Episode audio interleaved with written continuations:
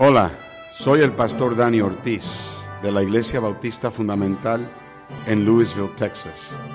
Quiero darte la bienvenida a nuestro podcast donde escucharás verdades de la palabra de Dios. Oramos que sean una ayuda en tu crecimiento espiritual y una bendición para tu vida. Dios te bendiga. Esperamos que disfrutes el mensaje de la palabra de Dios. Capítulo 3. La lectura será un poco larga pero necesaria que la leamos. Daniel, el capítulo 3, versículos del 1 al 23. Como acostumbramos, leeremos un versículo yo y ustedes conmigo el otro, nos alternamos. Yo comienzo y leeremos hasta el verso 23. Daniel capítulo 3, del 1 al 23, puesto de pies, hermanos, para leer la Biblia. Yo voy a leer el primer verso, ustedes conmigo el segundo, y estaremos alternándonos hasta el verso 23. El rey Nabucodonosor hizo una estatua de oro cuya altura era de 60 codos y su anchura de 6 codos. La levantó en el campo de Dura, en la provincia de Babilonia. ¿Todos? Y envió el rey Nabucodonosor a que se reuniesen los sátrapas, los magistrados y capitanes, oidores, tesoreros, consejeros, jueces y todos los gobernadores de las provincias para que viniesen a la dedicación de la estatua que el rey Nabucodonosor había levantado. Fueron pues reunidos los sátrapas, magistrados, capitanes, oidores, tesoreros, consejeros, jueces y todos los gobernadores de las provincias a la dedicación de la estatua que el rey Nabucodonosor había levantado y estaban en pie delante de la estatua que había levantado el rey Nabucodonosor. Y el pregonero anunciaba en alta voz, mándase a vosotros, oh pueblos, naciones y lenguas, que al oír el son de la bocina, de la flauta, del tamboril, del arpa, del salterio, de la zampoña y de todo instrumento de música, os postréis y adoréis la estatua de oro que el rey Nabucodonosor ha levantado. Y cualquiera que no se postre y adore, inmediatamente será echado dentro de un horno de fuego ardiendo. Por lo cual, al oír todos los pueblos el son de la bocina, de la flauta, del tamboril, de la, del arpa, del salterio, de la zampoña y de todo instrumento de música, todos los pueblos, naciones y lenguas se postraron y adoraron la estatua de oro que el rey Nabucodonosor había levantado.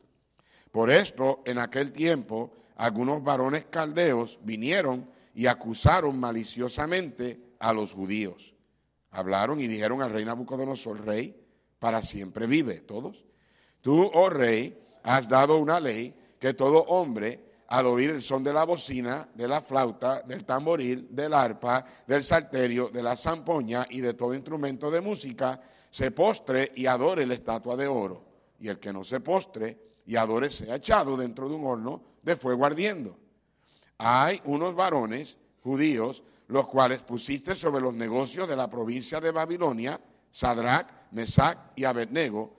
Estos varones, oh rey, no te han respetado, no adoran tus dioses, ni adoran la estatua de oro que has levantado.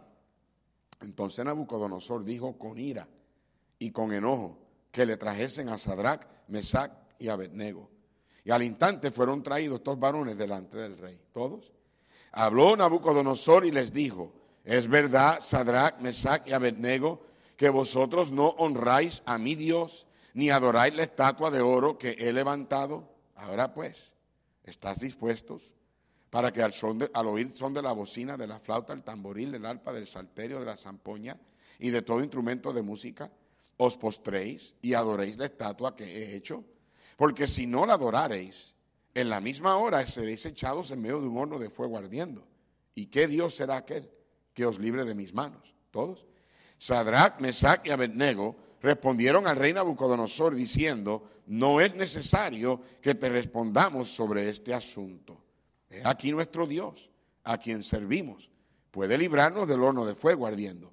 Y de tu mano, oh rey, nos librará. ¿Todos?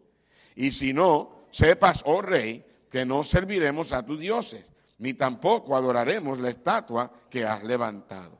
Entonces Nabucodonosor se llenó de ira y se demudó el aspecto de su rostro contra Sadrach, Mesach y Abednego y ordenó que el horno se calentase siete veces más de lo acostumbrado, todos. Y mandó a hombres muy vigorosos que tenían un ejército que atasen a Sadrach, Mesach y Abednego para echarlos en el horno de fuego ardiendo. Entonces estos varones fueron atados con sus mantos, sus calzas, sus, turbantes, sus vestidos, y fueron echados dentro del horno de fuego ardiendo, todos. Y como la orden del rey era apremiante y lo habían calentado mucho, la llama de fuego mató a aquellos que habían alzado a Sadrach, Mesach y Abednego, y todos en el 23, y estos tres varones, Sadrach, Mesach y Abednego, cayeron atados dentro del horno de fuego ardiente. Varios años atrás, yo fui a predicar a Duarte, California, con el pastor Richard Stokes. Y prediqué junto con el pastor Salvador Carrillo, que es pastor en, en el Valle de Temécula, en California.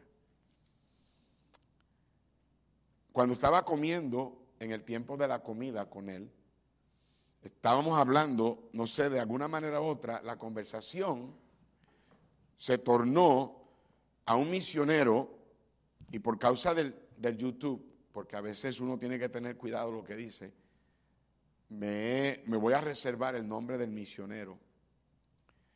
Pero este misionero estaba en la Sierra Negra de Puebla.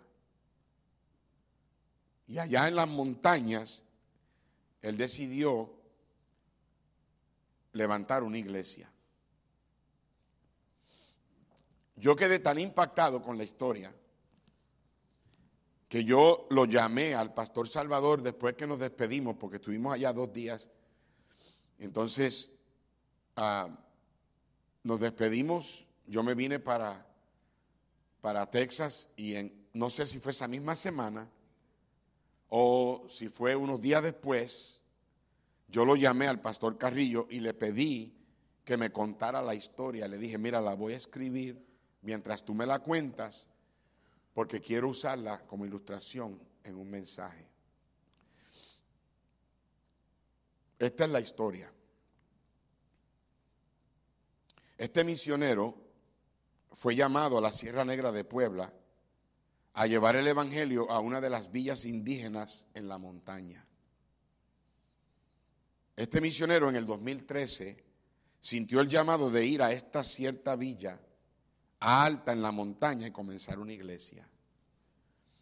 Pero no iba a ser fácil, ya que la villa era predominantemente católica y era controlada por un cacique llamado Don Cirilo.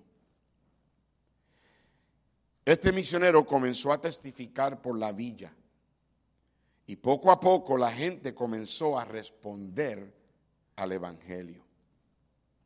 Pero como siempre, cuando la obra de Dios es hecha, el diablo comienza a atacar. Fue cuando en una ocasión el misionero estaba testificando y se encontró con el cacique de la villa. En ese momento el cacique de la villa le dijo claramente al misionero, usted necesita irse de aquí. Quiero que sepa que le he estado dando la oportunidad para que se vaya antes de que me obligue a hacerle algo. En esta villa todos somos católicos y no necesitamos ninguna otra religión. El misionero trató de ser amable con el cacique y le dijo que él no estaba tratando de ofender a nadie, que simplemente él estaba compartiendo el Evangelio de Cristo con aquellos que querían escucharlo. Pero él no estaba obligando a nadie a dejar su religión. El cacique simplemente le, le dijo, no ignore mi advertencia. Unas semanas después, mientras el misionero estaba otra vez testificando en la villa, se volvió a encontrar con don Cirilo. Esta vez él le dijo con más firmeza, mire señor, le dije claramente que tiene que irse de esta villa. Usted ni su familia, ni usted ni su familia son bienvenidos aquí. Tenemos nuestra religión y no queremos que usted esté hablando de la suya. Así que váyase antes de que me agote la paciencia. El misionero le dijo a don Cirilo, mire, no es mi intención ofenderle. Yo le aseguro que si alguien no quiere escuchar el Evangelio, yo no lo esfuerzo.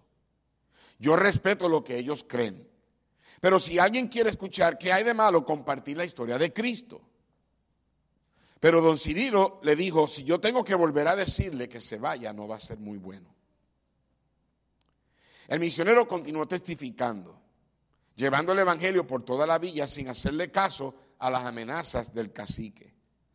Un sábado, el misionero estaba planeando un día grande donde muchos fueron invitados a venir. Él había hecho arreglos para reservar una cancha donde él iba a reunir a la gente y predicarles el Evangelio. Había promovido para que la gente viniera y muchos le habían prometido que iban a venir y traer invitados. Llegó el día y para sorpresa del, del misionero, mucha gente comenzó a venir a la cancha. Se estaba llenando de niños, de jóvenes y de adultos. Más de 200 personas se habían reunido y el misionero estaba bien emocionado de tanta gente que había llegado cuando de repente vio que se acercaba un grupo de hombres que no se veían como que venían interesados a escuchar la predicación. Era el cacique, don Cirilo.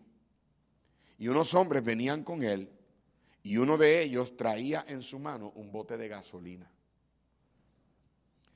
Fue cuando el misionero comprendió que todos estaban reunidos ahí, no para escuchar la palabra de Dios, sino que ellos estaban ahí para ver algo que estaba supuesto a suceder que no era muy bueno. El cacique se le acercó al misionero y le dijo, le dije que se fuera y usted no me hizo caso. Le dije que si tenía que volver a decirle, que no sería bueno. Prepárese para morir frente a todos hoy. La esposa del misionero tenía a su hijita en los brazos y viendo lo que estaba pasando, comenzó a llorar sabiendo que su esposo estaba a punto de morir frente a todo el mundo en la villa. Estos hombres tomaron al misionero, lo pusieron en el medio de la cancha y lo empaparon de gasolina para quemarlo vivo. Todos estaban en silencio, preparados para ver a este misionero ser quemado vivo. El cacique le dijo a los de la villa que nadie estaba permitido escuchar otra religión excepto la religión católica. Y en ese momento él sacó una caja de fósforos o de cerillos y sacó un cerillo en la mano y lo, y lo preparó para prenderlo. Al final te diré el fin de la historia.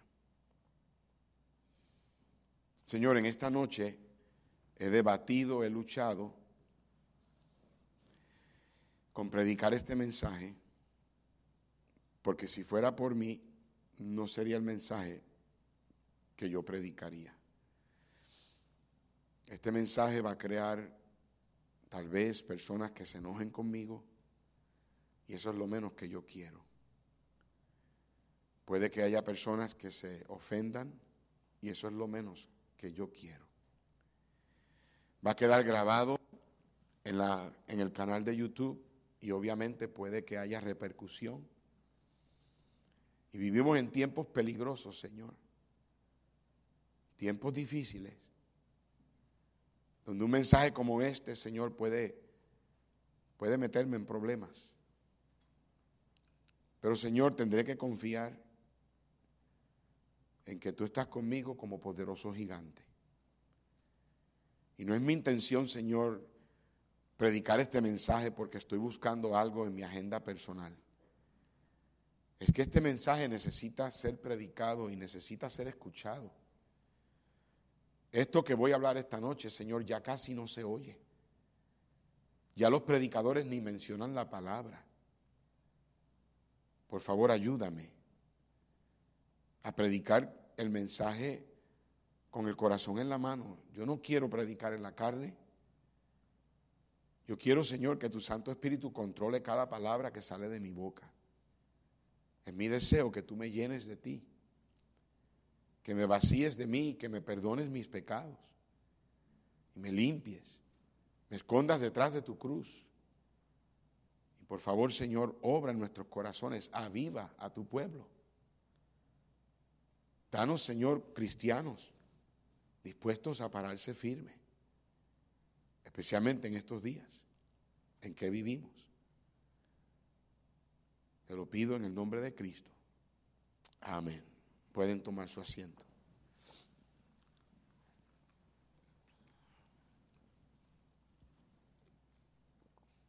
El libro de Daniel se divide en dos secciones. La primera sección, que son los primeros seis capítulos, son doce capítulos. La primera sección, los primeros seis capítulos, tratan con las victorias personales de Daniel. La segunda sección, que son del capítulo 7 al 12, tratan con las visiones proféticas de Daniel. En otras palabras, los primeros seis capítulos usted oye, usted lee acerca de todas las victorias que Daniel tuvo. Y luego, en el capítulo 7 en adelante, usted lee de todas las visiones que Dios le dio. Y una de las cosas que el libro enseña es que Dios no te va a revelar cosas de la Biblia hasta que Él primero vea que tú eres fiel a su palabra. La vida de Daniel fue una vida difícil.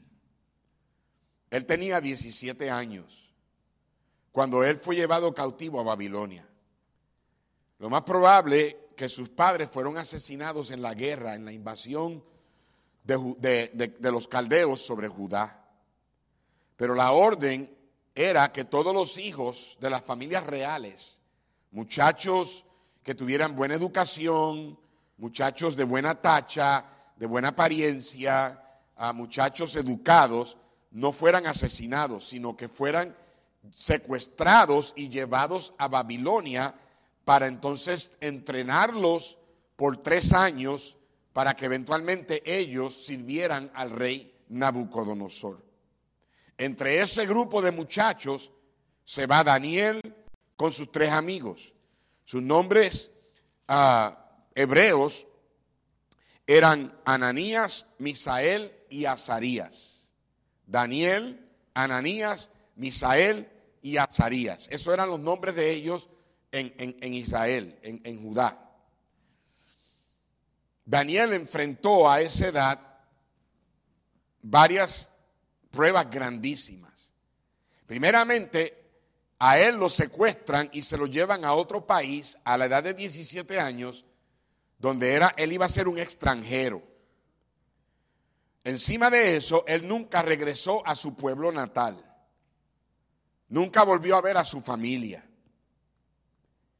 Encima de eso, cuando llegan a Babilonia, le cambian primeramente el nombre. El nombre de Daniel significa Jehová es mi juez. Pero le pusieron el nombre de Belsasar, que significa Baal es Dios.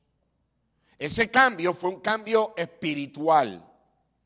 Era un cambio para él lavarle el cerebro a Daniel para que Daniel se olvidara del Dios de Israel. Luego le cambiaron la comida. Le hicieron a él, ¿verdad? O, trataron de obligarlo a comer comida sacrificada a ídolos. Y el vino que el, que el rey Nabucodonosor bebía. Pero los judíos tenían unas leyes dietéticas y ellos sabían qué comida podían comer y qué no podían comer. Ese fue un cambio físico. Le hicieron un cambio espiritual cambiándole el nombre. Le hicieron un cambio físico con la intención de que ellos se olvidaran de, la, de, los principios, las ordenanzas de la Biblia. ¿Están conmigo hasta ahora? Luego le cambiaron la educación. Comenzaron a enseñarle la letra de los caldeos, con la intención de ellos olvidarse del idioma arameo o el idioma hebreo. Ellos querían, como le pasa a muchos jóvenes que vienen de México o vienen de otros países, después de estar aquí muchos, muchos años, muchas veces se les olvida hablar el español o se les olvida escribirlo.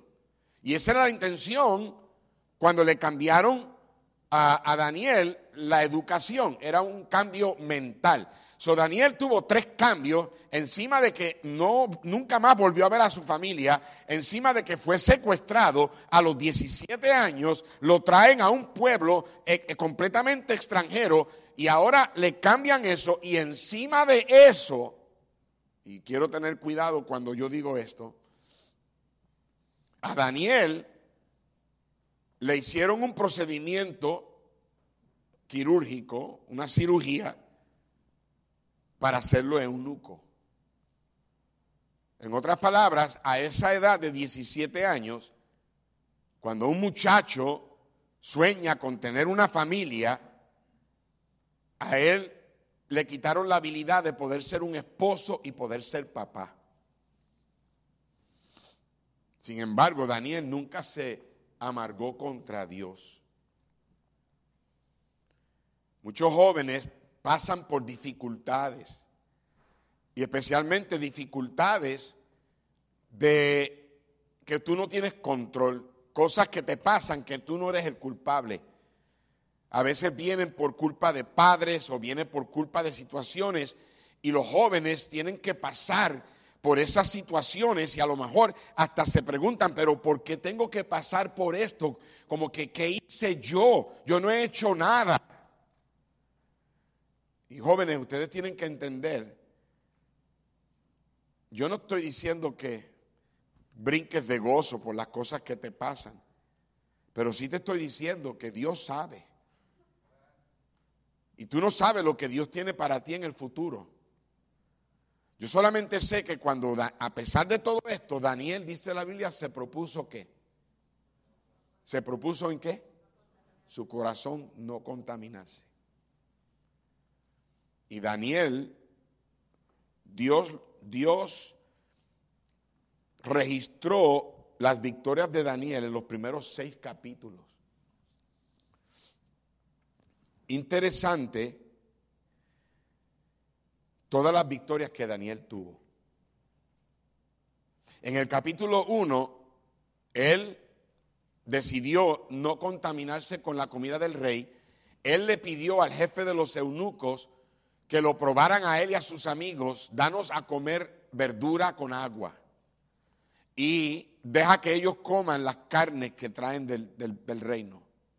En diez días pruébanos y tú verás quién, quién luce mejor y quién está mejor. Dios bendijo a Daniel tanto que los muchachos fueron encontrados diez veces mejor Y Dios le dio tremenda victoria y por esa victoria Dios le dio sabiduría por encima de su edad a esos muchachos. Y a Daniel, por haber tomado la iniciativa, aparte de la sabiduría, le dio la habilidad de interpretar sueños y visiones. En el capítulo 2, el rey Nabucodonosor tuvo un sueño pero no recordaba el sueño cuando despierta. Mandó un edicto a que todos los sabios vinieran. Y él dijo, soñé un sueño y me ha turbado y yo quiero que ustedes me digan cuál es el sueño y me den la interpretación. Y ellos dijeron, pues dinos el sueño, te damos la interpretación. Y él le dijo, no, es que yo no me acuerdo. Ah, pues ¿cómo vamos a hacer algo así? Y él dijo, bueno, si ustedes son verdaderamente gente sabia, ustedes pueden decirme lo que soñé. Ay, señor rey, Nadie ha hecho eso. Y él dijo, yo conozco que ustedes lo que van a hacer es que se van a inventar algo. Si yo les digo a ustedes el sueño, no. Para yo saber que de verdad ustedes me están dando el sueño correcto y la interpretación, díganme lo que soñé. Y como no pudieron, el rey en ira mandó a matar a todos los sabios de la provincia, incluyendo a Daniel y a sus amigos. Y en el capítulo 2 Dios le dio el sueño y la interpretación a Daniel y Daniel tuvo otra victoria. En el capítulo 4, el rey Nabucodonosor soñó acerca de un hombre que se convirtió en un animal, se convirtió en una bestia. Y trajeron a Daniel para interpretarle el sueño. Y Daniel dice la Biblia que se quedó parado frente al rey sin hablar una palabra por una hora. Imagínate tú que yo me parara aquí, son las 7 y 29, y que yo no les diga nada a ustedes por una hora hasta las 8 y 29. Y finalmente Daniel le interpretó el sueño al rey, dándole a entender, tu orgullo va a hacer que Dios te haga a ti un animal. Y Dios le dio otra victoria a Daniel. En el capítulo 5, el nieto de Nabucodonosor estaba teniendo una pachanga y estaba usando los utensilios del templo de Dios. Y de momento se apareció una, una mano así solita y hacer, hizo una escritura en la pared. Nadie se la podía interpretar. Y el hombre le temblaban las rodillas tanto que le chocaban. Mandaron a buscar a Daniel y Daniel le interpretó la escritura. Otra victoria para Daniel. En el capítulo 6, la historia más famosa del libro, Dios libró a Daniel de la boca de los leones esta es la pregunta. Daniel, tú no lo encuentras en el capítulo 3. Todo el capítulo no menciona a Daniel, solamente los tres amigos. ¿Dónde estaba él?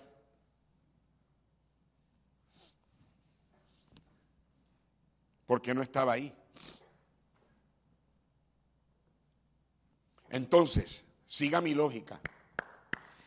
Si, el capítulo 1 es una victoria para Daniel, el capítulo 2 es una victoria para Daniel, el capítulo 4 es una victoria para Daniel, el capítulo 5 es una victoria para Daniel, el capítulo 6 es una victoria para Daniel, ¿cómo es que el capítulo 3 es una victoria para Daniel cuando Daniel ni estaba ahí?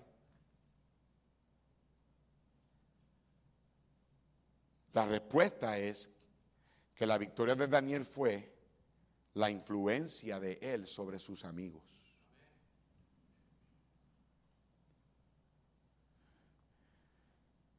Y por Daniel haber sido fiel a Dios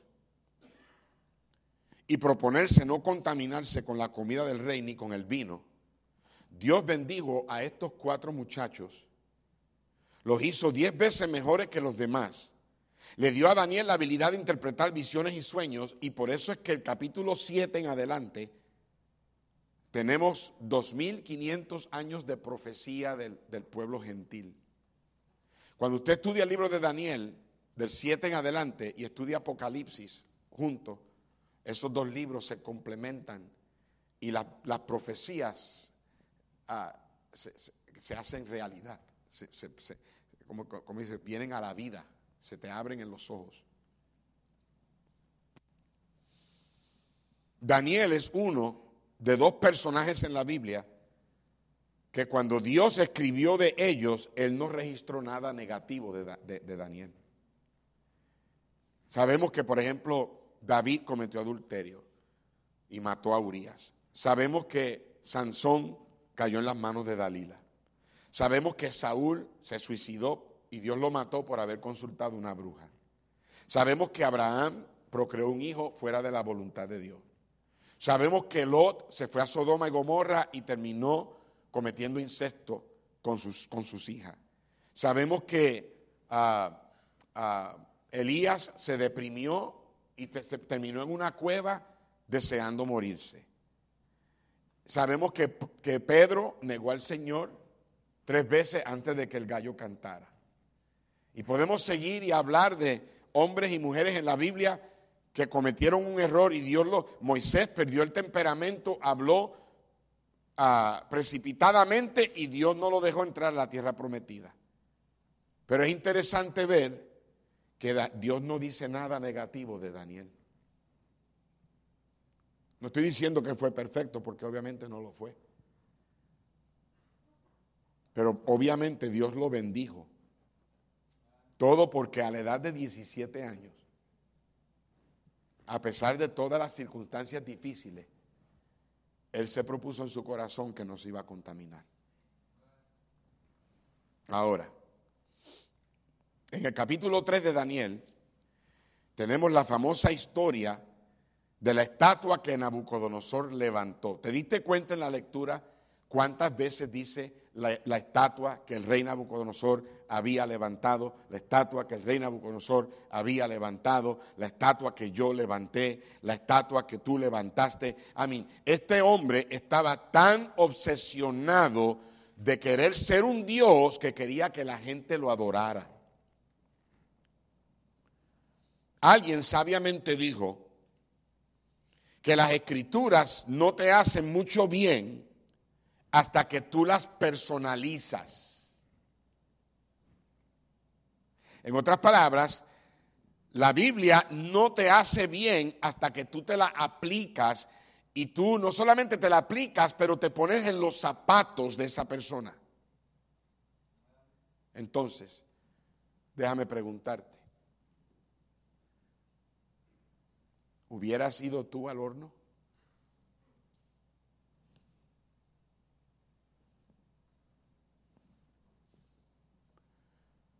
Si hubieras vivido en esos tiempos,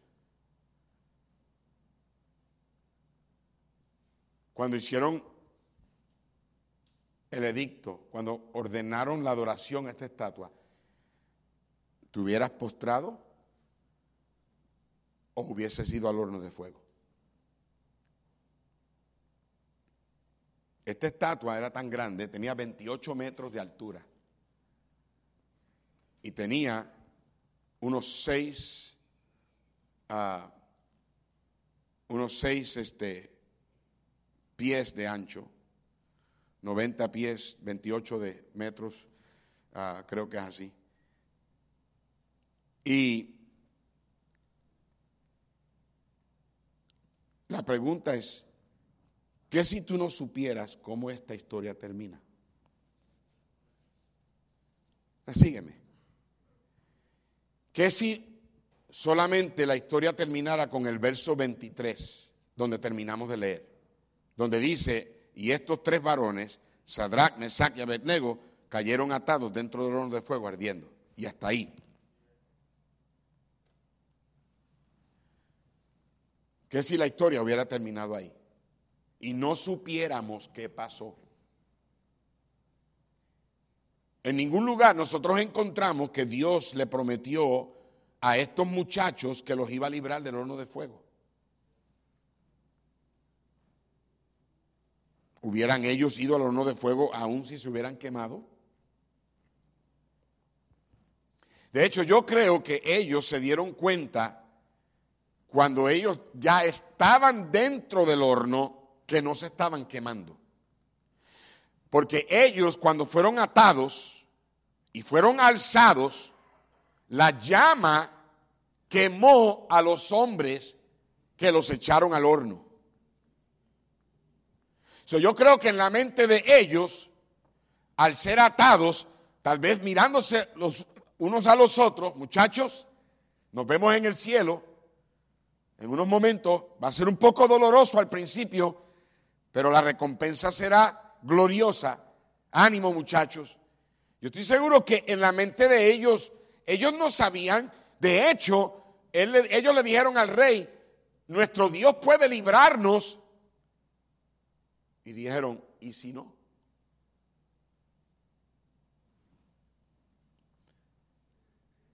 Déjame preguntarles esto. ¿Esta historia es verídica, sí o no? El horno de fuego el fuego en este horno era real, sí o no? Estaba en la mente de ellos, de estos muchachos, estaba en la mente de ellos la posibilidad de que ellos podían morir siendo quemados, sí o no. Entonces, estos hombres estaban en su juicio cabal cuando le dijeron al rey que no adorarían la estatua, sí o no. Entonces la pregunta, y es el título de mi mensaje, ¿por qué los tres hebreos estuvieron dispuestos a ir al horno de fuego? ¿Qué causó? A mí, vamos a ser honestos, mis queridos hermanos. ¿Iríamos nosotros?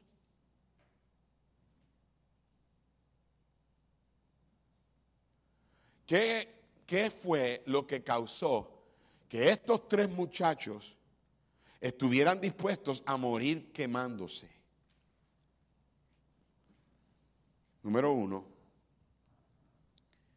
y son dos puntos nada más. Son los 35 subpuntos que debajo de cada punto lo que me preocupa y tengo unos cuantos chistes y dos historias que hacen llorar. Dos puntos y eso es todo. Número uno, porque ellos tenían convicciones más grandes que las circunstancias. Estoy seguro que ahora mismo alguien aquí está preguntándose qué es convicciones. Y la razón es porque ya hoy no se predica y no se menciona convicción. Estos hombres eran hombres de principios, eran hombres de convicción, habían sido influenciados por Daniel, cuando él se propuso en su corazón no contaminarse.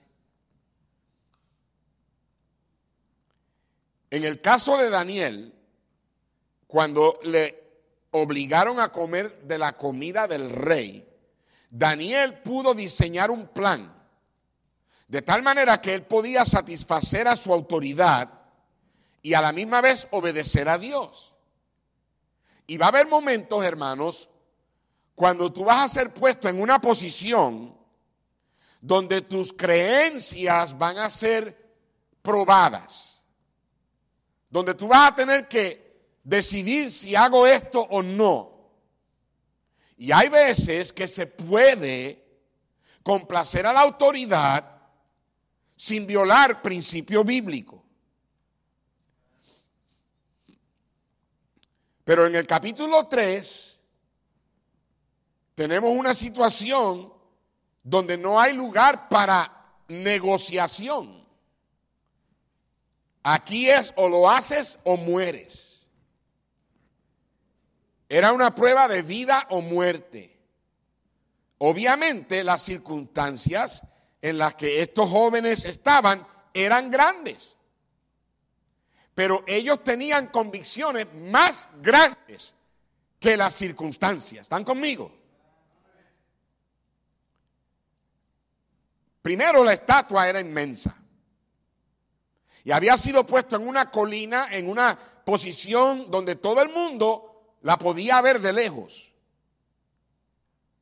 Mucho dinero había sido invertido en esta, en esta estatua.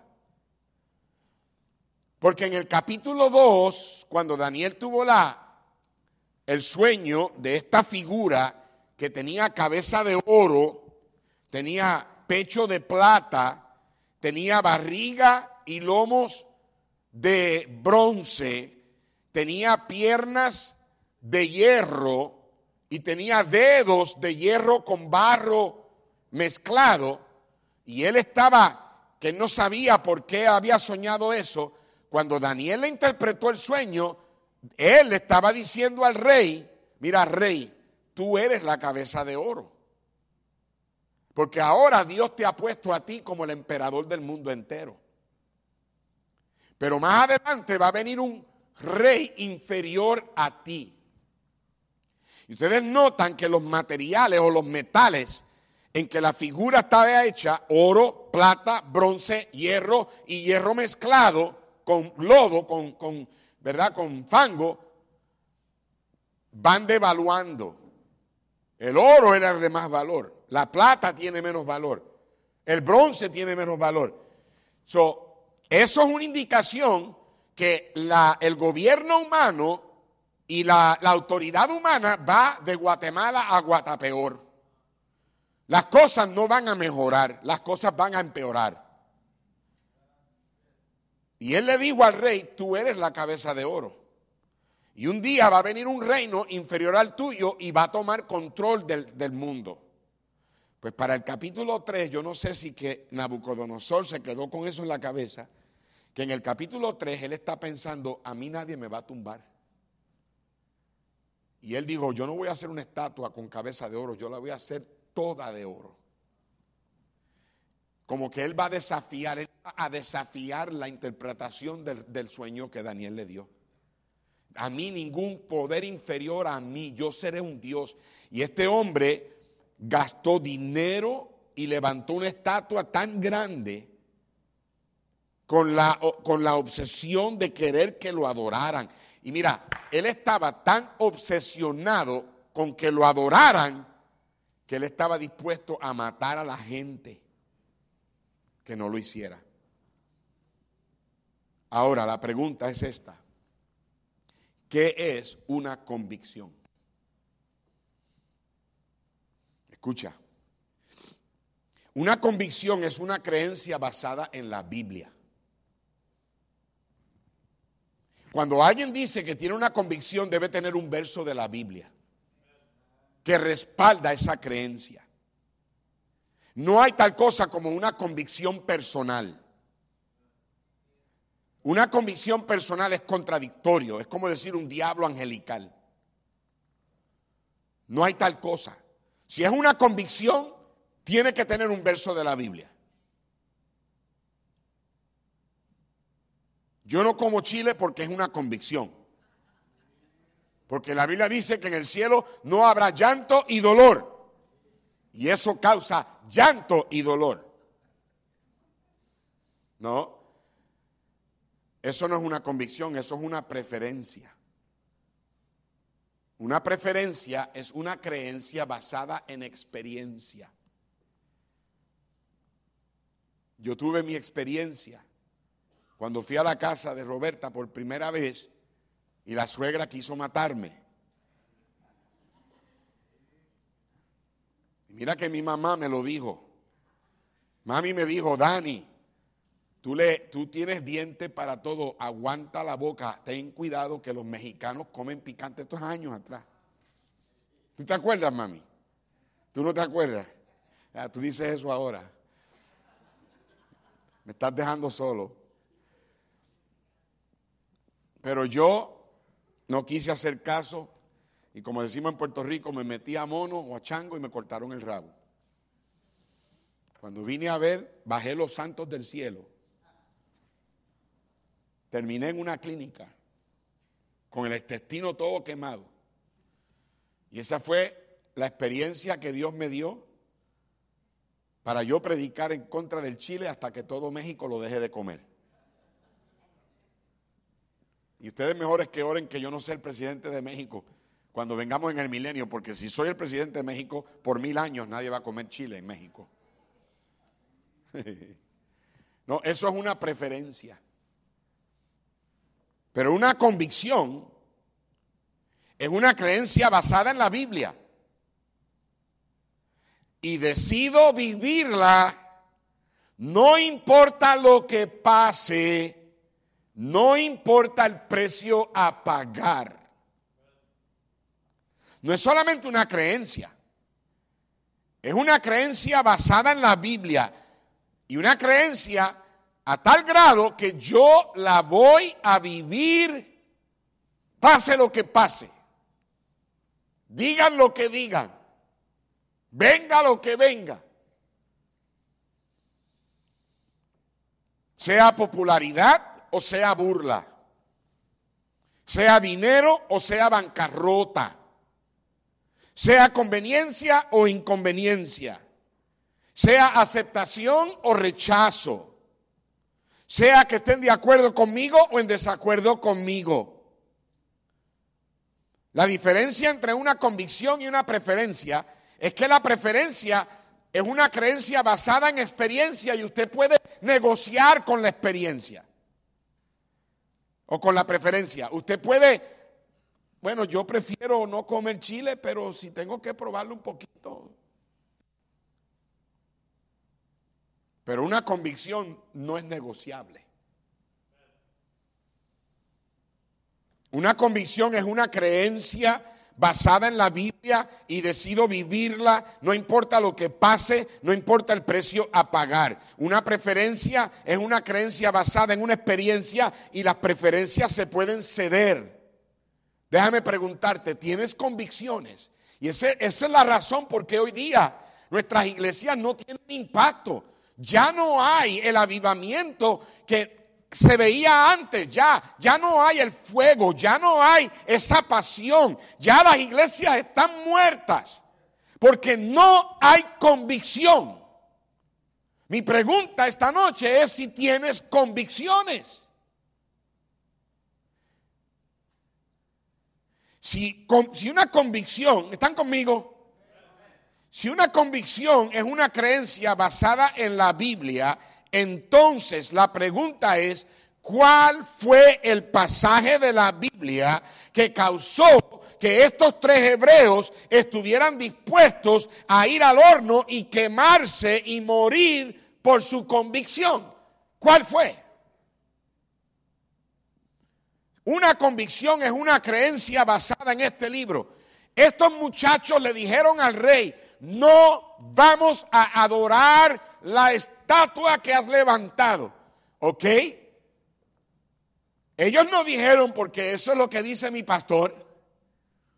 Ellos no dijeron porque eso es lo que cree mi religión. No. La convicción tiene un verso de la Biblia detrás. Entonces, ¿cuál es el verso? No tendrás dioses ajenos delante de mí. Siete palabritas en Éxodo 23. Entonces la pregunta es, ¿por qué entonces las convicciones son tan importantes tenerlas? Porque es que esta iglesia tiene que tener convicciones, los miembros de esta iglesia. ¿Por qué? Porque las convicciones demuestran que tenemos un Dios que es grande y glorioso, suficiente, que se merece ser obedecido, no importa el precio a pagar. ¿Me escucharon? Las convicciones demuestran que tenemos un Dios grande y glorioso suficiente, quien se merece ser obedecido, no importa el precio a pagar. Estos hebreos en sí estaban diciéndole al rey, nosotros hemos oído el edicto, oímos la orden, escuchamos la música, pero no vamos a postrarnos, no vamos a adorar la estatua. Sabemos lo que significa, sabemos que podemos morir, pero preferimos morir antes de violar la convicción. Pero ¿cuántos cristianos hoy dicen que son cristianos?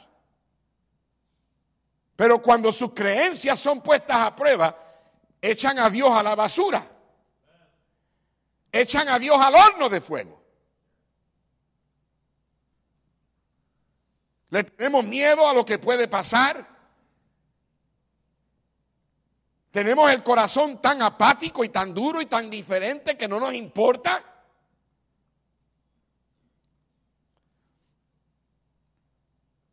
Ellos habían decidido que no iban a tener otro Dios basado en, la, en el mandamiento de Dios. Aún el rey le dio la oportunidad. Mira, si ustedes ahora oyen la música, el rey le podía dar la segunda oportunidad, tercera oportunidad, cuarta oportunidad, quinta oportunidad, pero ellos no iban a adorar a Dios.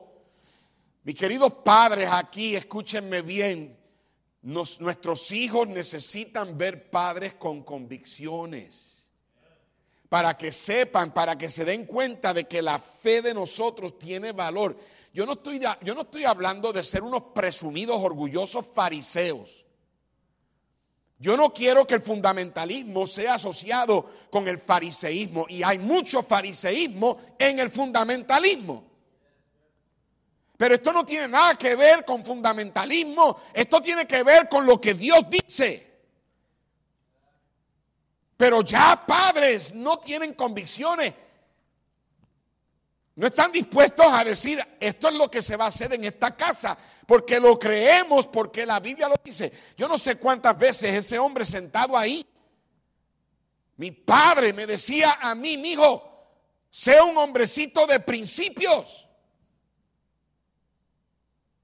Muchas veces cuando yo no entendía algo, yo le preguntaba a él y él me lo probaba con la Biblia. Pero la mayoría de los padres hoy, pues yo no sé, mi hijo. Pues yo, yo no sé, pues, a ver, pregúntale al brother David. Pregúntale al pastor. Pues bueno, pues, es triste. Ya no hay convicciones. ¿Cómo sabemos que lo que es una convicción? Una convicción se vive diariamente. Una convicción no es algo que creemos hoy y ya no lo creemos el año que viene.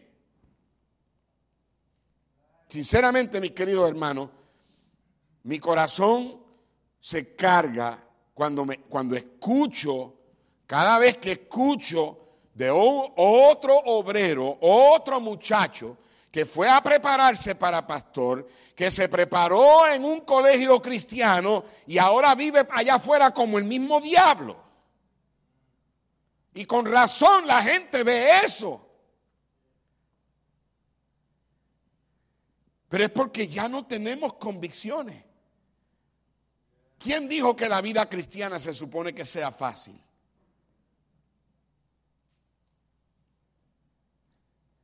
Cuando tú tienes convicciones, están porque si no sigo predicando. Eh, unos cuantos amenes serían buenos. es muy difícil decir amén, ¿verdad?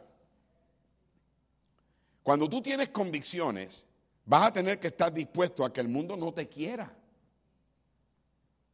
Cuando tú tienes convicciones, tú vas a tener que estar dispuesto a estar en la minoría. Cuando tú tienes convicciones, vas a tener que ser probado. Una convicción no se puede cambiar, una convicción no se puede negociar. Las circunstancias no cambian la convicción, la convicción cambia las circunstancias. Cuando tienes una convicción, tú le puedes añadir a esa convicción las palabras, no importa lo que pase. Tú le puedes añadir las palabras, no importa el precio que tenga que pagar.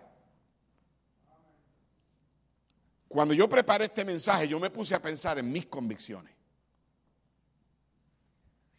Convicciones que he tenido desde mi juventud.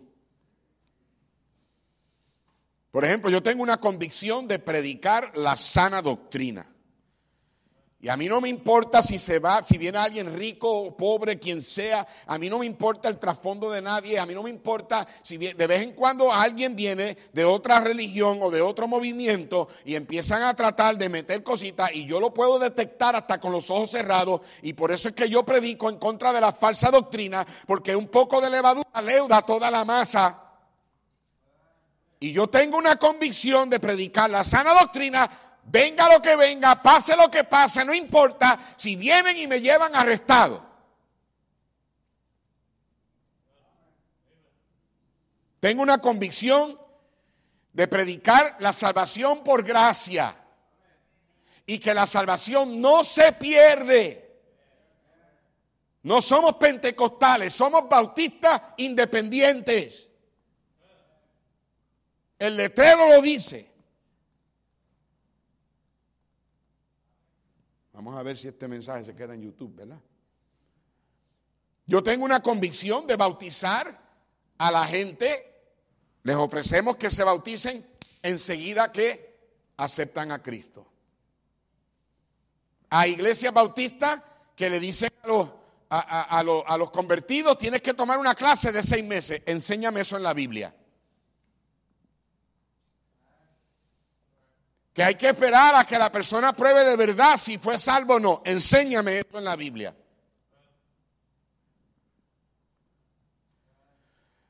Hay que entender que nuestros antepasados bautistas, que le llamaban Anabaptists, era, el nombre era Anabaptist porque significa bautizar otra vez, porque eran los, eran los cristianos que bautizaban de nuevo.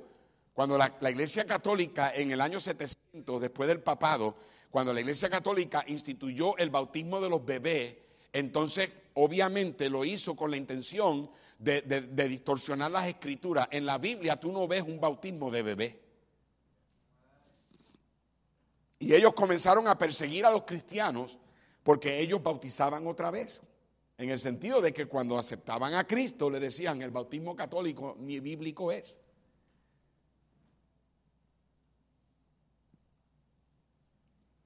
Y, si nosotros tuvimos cristianos que estuvieron dispuestos a ir al Coliseo y ser, y ser atasajados por los leones, literalmente devorados, sacaban a los leones de la jaula y los cristianos en el centro del Coliseo, papá, mamá con sus hijos, se podía oír el rugido de los leones caer encima de los cuerpos de estos cristianos mientras les rompían los, huesos con sus mandíbulas y el resto de la, gente en el estadio gritando como si fuese un gol.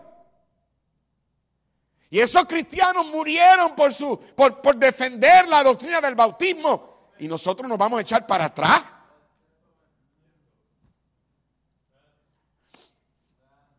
Yo tengo una convicción de solamente adorar a Dios. Yo no adoro a la, a la Virgen de Guadalupe. Yo no adoro a María. Yo no le oro a los santos. Allá en Puerto Rico una vez entró el, sacerdote de la iglesia de Levitown, entró en la iglesia y el pastor estaba preparándose al principio de su ministerio, preparándose para el servicio y ese sacerdote con el cuello así virado de la falda, se viste de mama y, y le llaman papa. Y entonces él entra y le dice al pastor Hernán, ¿y dónde están los santos de esta iglesia? Y el pastor Hernán le dijo, como en media hora llegan.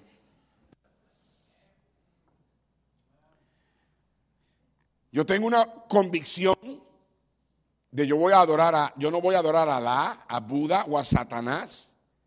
Yo tengo una convicción de no tomar licor, de no fumar.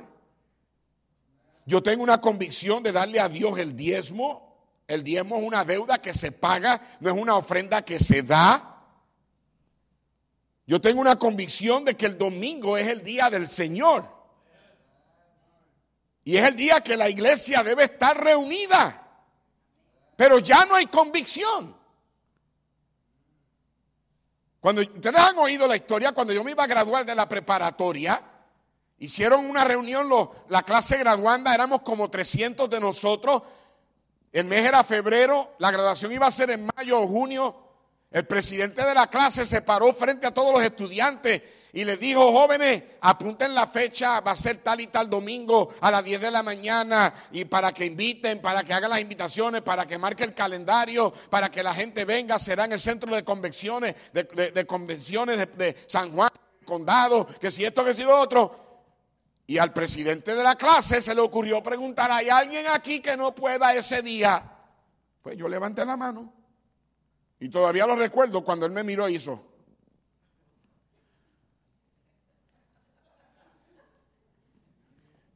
Y él me dijo, Dani, ¿por qué tú no puedes ir? Y todo el mundo en la escuela sabía que yo era cristiano. Yo me llevaba la Biblia, yo predicaba frente a la escuela. Y yo me paré y le dije, yo no puedo ir porque el domingo yo estoy en la iglesia y tú vieras la gente, esos jóvenes riéndose a carcajadas las burlas. Ay, que si santurrón, que si el pastorcito, el aleluya, que no te vas a hacer menos santo por faltar un domingo, muchacho, ¿qué pasa contigo? Que tú no eres, Dios no te va a castigar, que si un montón de cosas. Y déjame decirte, para un muchacho de 17 años, teniendo tantos muchachos riéndose y muchachas riéndose de uno, a mí se me querían salir las lágrimas. Un maestro tuvo que salir del lado y callar a todo el mundo porque se volvió un relajo. Y yo ahí parado, escuchando y escuchando, y aquí al lado y todos ahí. Y cuando el maestro hizo silencio, yo pedí permiso para hablar y yo le dije a los estudiantes, yo los felicito por el logro que ustedes van a graduarse y les deseo lo mejor, que puedan cumplir con sus aspiraciones y sueños. Yo les dije, mira, yo he estado yendo a la iglesia desde que soy un bebé. Esta es mi vida. Y yo respeto que ustedes vayan a la graduación y respeto que ustedes falten a la iglesia. Si vas a una, vas a faltar, está bien. Yo no te voy a burlar como ustedes me burlan a mí. Yo vengo el lunes y recojo mi diploma, pero yo el domingo voy a estar en la iglesia. Esa es mi decisión. Solamente les pido que me respeten como los respeto yo a ustedes.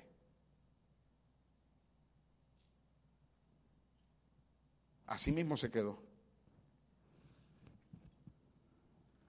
Yo no sabía lo que iba a pasar.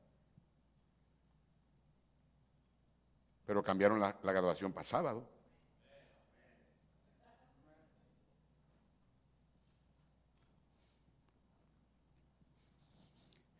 Ah, hay veces que uno está fuera de control de uno. Yo entiendo. Uno se enferma, tiene que faltar. Cuando yo estaba en Caracas, que yo no quería viajar el domingo y yo estaba diciéndole a la ariomosa, pero mire, sáqueme de aquí, yo tengo que llegar, yo tengo que estar en mi iglesia. Y ella me decía, pero hay un viaje, hay un vuelo que sale de Caracas directo a Dallas. Y dice, no, yo no quiero estar en un avión a, las 9 de la mañana, si Cristo viene y me encuentra ahí.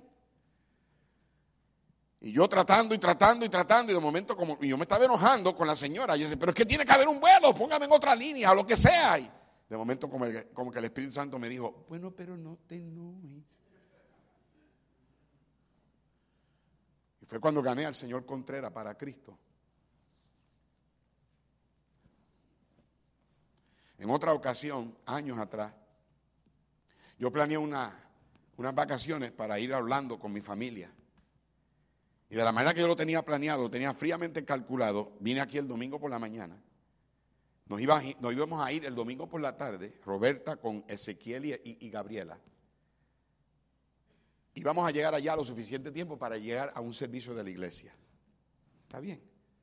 Voy a entrar en la iglesia el domingo a la mañana, voy a llegar el domingo a la mañana. Hubo una tormenta en Orlando, pasamos la noche en el aeropuerto. Yo me sentí tan mal que yo le dije al Señor, yo más nunca vuelvo a hacer eso. Más nunca. Porque falté a la iglesia. Estaba fuera de mi control, pero en cierto aspecto yo no debía haber ni lo planeado de esa manera. Yo lo planeé de tal manera que yo iba a estar aquí y por la tarde iba a volar, iba a llegar para ir a la iglesia. Y Dios permitió la tormenta en Orlando. Y yo quedé bajo convicción. Yo no vuelvo a hacer eso. En otro tiempo, cuando yo estaba en Campeche, predicando para el hermano Cocón. De regreso fue cuando aquí en diciembre hubo una tormenta de hielo tan fea que hubieron como cuatro días donde nadie podía salir de la casa y se tuvieron que cancelar los servicios de ese domingo. El estacionamiento de nosotros era una pista de hielo. Entonces yo llegué al sábado al, aeropuerto de México desde, desde Campeche y yo tuve que coger un hotel porque me cancelaron el vuelo. Me pusieron en un vuelo el domingo de la mañana temprano. Yo dije, bueno, pues me voy bien temprano. Me llamaron y me cancelaron ese vuelo también y me pusieron en otro vuelo. Y cuando ya estaba listo para irme del hotel, me dijeron que se canceló también. Y me sentí mal porque me hicieron faltar a la iglesia. Y yo dije, yo no, voy yo no voy a hacer esto. Yo lo que le llamé a América, le dije, mire, póngame para mañana, lunes, y yo aquí me quedo. Pero lo tenemos en un vuelo esta noche, tal vez pueda salir. No, no, no, no lo voy a hacer. Póngame en un vuelo para lunes. Me pusieron un vuelo para lunes y llamé al hermano Lupe Aranda. Le dije, hermano Lupe, estoy aquí en México, estoy estancado, ven a buscarme o alguien que me busque. Y me vino a recoger el hermano Héctor Ávila. Me llevó a la iglesia y cuando yo fui a saludar al pastor Kevin Wynn, él estaba sentado detrás de su escritorio haciendo esto.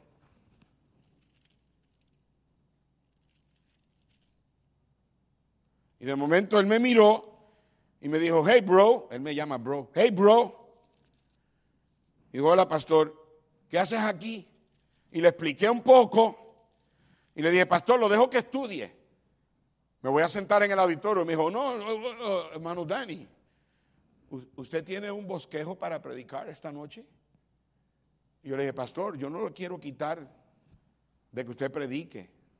Yo estoy contento en, escucharle. Y me dijo, es que estoy buscando por un sermón porque estoy bien enojado con un asistente. y quiero predicar un, sermón bien caliente en contra de él y yo creo que voy a predicar en la carne, por eso Dios lo mandó a mi iglesia. Y yo le dije, pastor, yo daría cualquier cosa por escucharlo predicar en la carne. Pero terminé predicando esa noche. ¿Tienes una convicción por la cual tú estás dispuesto a morir por ella? Si te ofrecen una gran suma de dinero, ¿renunciarías a tu convicción? ¿Sabes que hubiese sido fácil para estos muchachos ceder? ¿Sabes lo que hubiese sido fácil? Hey, muchachos, hey, ¿tú, tú, ¿qué está pasando? ¿Es, el lightning? Uf. Hey, muchachos, vamos a arrodillarnos, pero en el corazón estamos adorando a Dios. ¿Sabes cuánta gente? Pastor, yo no pude ir a la iglesia, pero en el corazón yo estaba ahí. Dime dónde dice eso en la Biblia. Y lo triste es que muchos cristianos hoy faltan y venden a Dios por el trabajo los domingos. Y yo sé, yo sé que hay hermanos que tienen que trabajar, pero la razón por qué hemos llegado a eso es porque ya hemos, no, hemos tenido convicciones. Le hemos cedido nuestras creencias al mundo.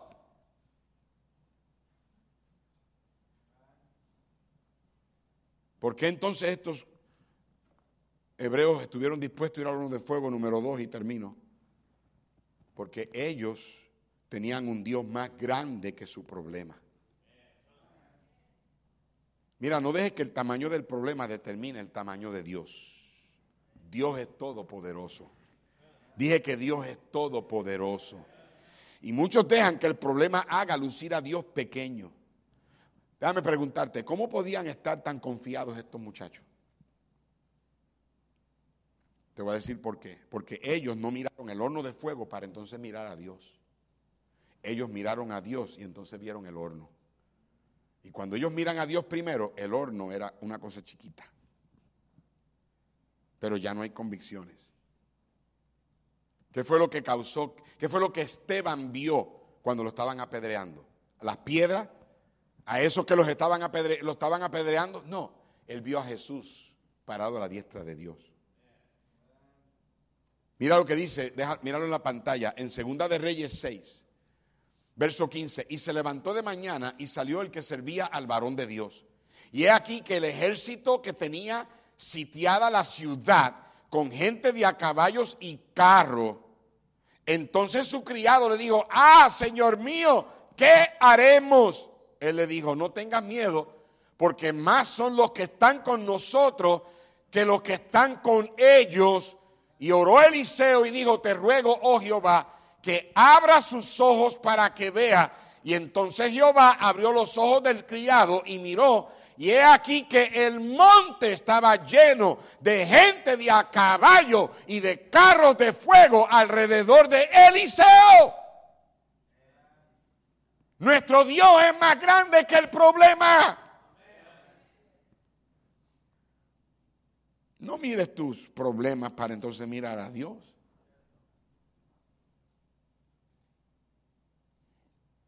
Cantamos el corito, mi Dios es tan grande, tan fuerte y poderoso, no hay nada que Él no pueda hacer. Los montes son de Él, los valles son de Él, las estrellas también las creó. Mi Dios es tan grande, tan fuerte y poderoso. Lo cantamos, pero no lo creemos. Cantamos cuán grande es Él, pero no lo creemos. ¿Tienes convicciones? Creencias basadas en este libro que no son negociables.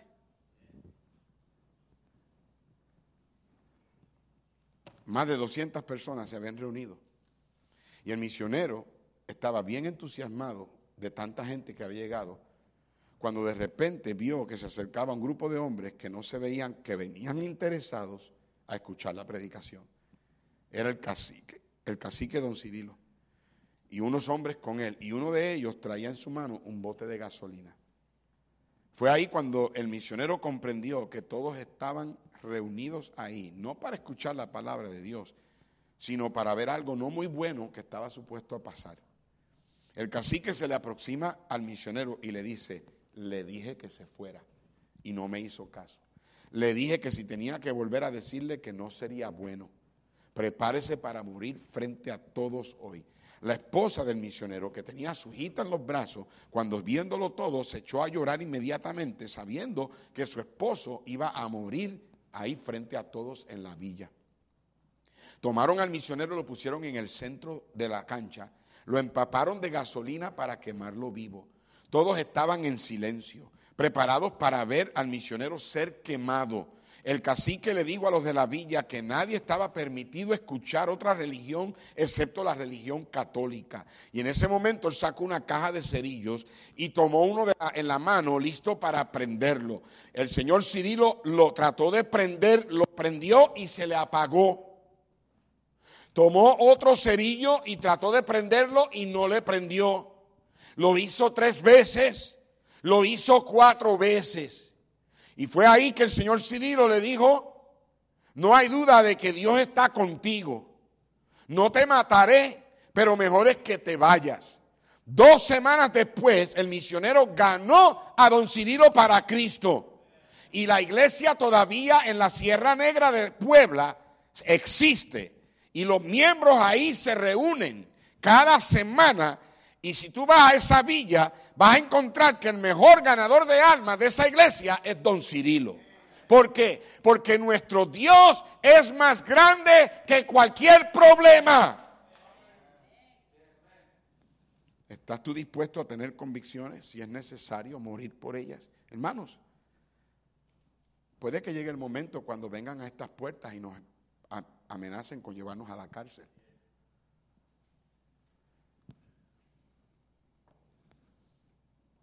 Queremos que Dios bendiga, pero no estamos dispuestos a pararnos por Él. ¿Qué harás? Si te llevan a la cárcel por creer que este libro es la palabra de Dios.